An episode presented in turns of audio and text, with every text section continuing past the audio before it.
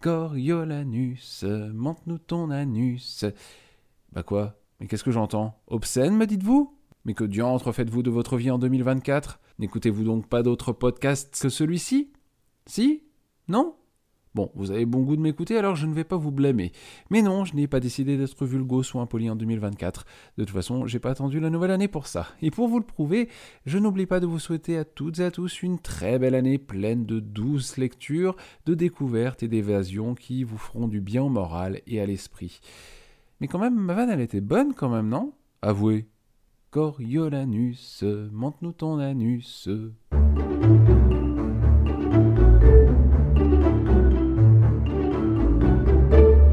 S'il y a bien un type de personnage dans la littérature, quelle qu'elle soit, qu'il est toujours complexe d'appréhender, c'est le méchant, en d'autres termes plus littéraires, l'antagoniste de l'histoire.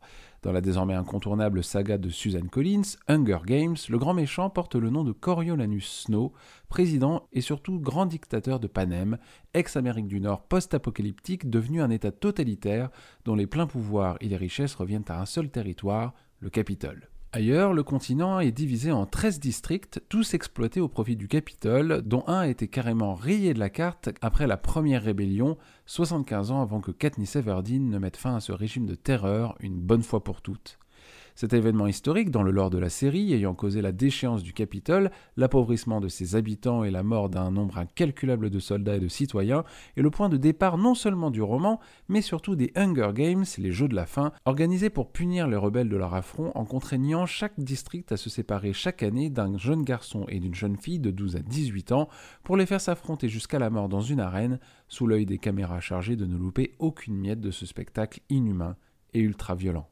Dix ans après la guerre, le jeune Coriolanus Snow, désormais âgé de 18 ans, vit toujours dans une grande précarité aux côtés de sa cousine Tigris et de leur grand-mère dans l'appartement familial. Une situation très difficile à vivre pour Coriolanus, en plus de son prénom, on va pas se mentir, car la pauvreté, ça fait plutôt mauvais genre quand on vient d'une famille noble comme les Snow. Du coup, Corio passe son temps à faire genre et à cacher sa précarité aux yeux du monde pour sauver sa réputation et celle de sa famille. La seule façon pour lui de se sortir de cette situation, tout en redorant le blason des Snow au passage, c'est de s'assurer une place à l'université, une occasion en or de sécuriser son avenir au Capitole et d'enfin tourner la page de la misère qu'il n'aurait jamais dû connaître. Et pour ça, Snow va devoir briller comme mentor au fameux Hunger Games qui fait alors leur dixième édition. C'est d'ailleurs la grosse nouveauté des jeux pour cet anniversaire, chaque tribu se voit désigner un élève de l'académie comme mentor afin de lui prodiguer des conseils mais aussi de l'aide pendant les affrontements. Une façon pour le Capitole de relancer les jeux qui, au fil des années, ont perdu l'intérêt des habitants qui semblent prêter de moins en moins d'attention aux tueries retransmises à la télévision. Manque de peau pour Snow, le jeune étudiant se voit désigner la fille du district 12, l'un des territoires les plus pauvres et connus pour leurs jeunes faméliques et ou malades, dont la durée de vie excède à peine quelques minutes dans l'arène. Sauf que cette fois-ci, la fille du 12 n'est pas comme les autres. Lucy Gray Baird est une jeune femme nomade, caractérielle, un véritable oiseau chanteur capable de captiver les foules avec sa jolie voix dès l'annonce de son nom lors de la moisson.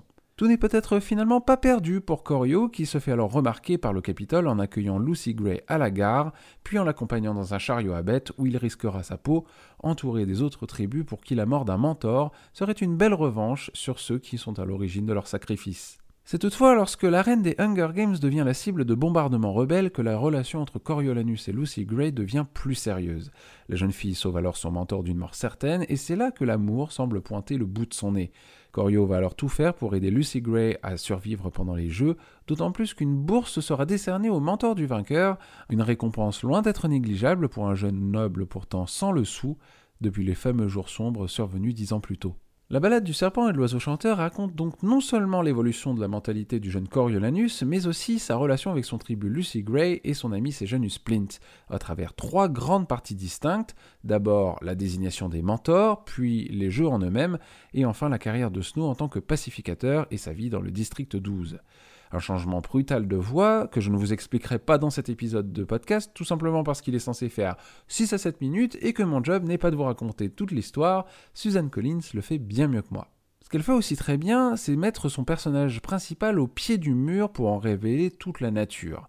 On se surprend à ressentir de l'empathie pour Coriolanus, parfois même de la sympathie quand on le sent amoureux de la belle Lucy Gray, prêt à tout pour la défendre contre l'oppresseur, et par oppresseur j'entends non seulement ses adversaires, mais aussi le Capitole lui-même. Mais Snow fait-il un bon héros pour autant, alors qu'on sait pertinemment qu'il va très mal tourner et devenir le dictateur que l'on connaît depuis 2008 et la sortie du premier tome de la série? Et eh bien voilà une bonne question qui donne un sens à la publication de cette préquelle dix ans après la fin de la trilogie originale dont on connaît le succès retentissant.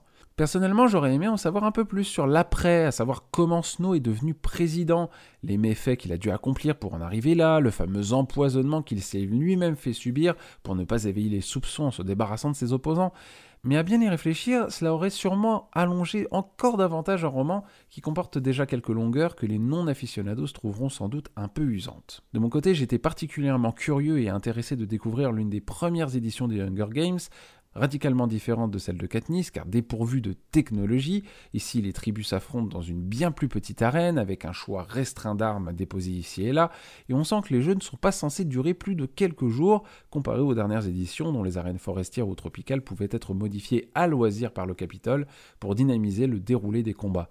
Alors bien sûr, ici c'est pas le sujet principal, puisque l'intrigue tourne surtout autour des personnages de Coriolanus et de Lucy Gray, mais mine de rien, La balade du serpent et de l'oiseau chanteur est un roman Hunger Games, et sans cette partie action, entre guillemets, son intérêt serait sans nul doute amoindri. L'ensemble donne une préquelle de science-fiction dystopique de bonne facture, plaisante à lire, mais qui donne aussi à réfléchir sur l'évolution de la nature humaine, la guerre, l'influence et le pouvoir, le tout dans une société ségrégationniste au possible qui peut certes fendre le cœur, mais qui pour l'autrice est un véritable vivier à péripéties habilement exploité.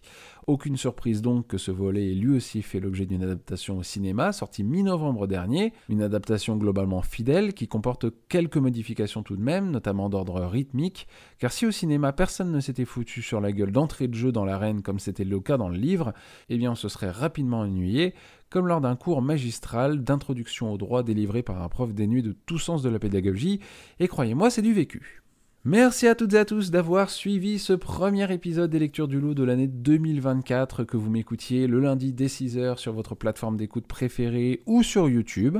Comme d'habitude, n'hésitez pas à me dire ce que vous avez pensé du livre sur les réseaux sociaux, mais surtout n'oubliez pas de me laisser 5 étoiles sur Apple Podcast, Spotify ou toute plateforme dont j'ignorerais encore l'existence, on ne sait jamais.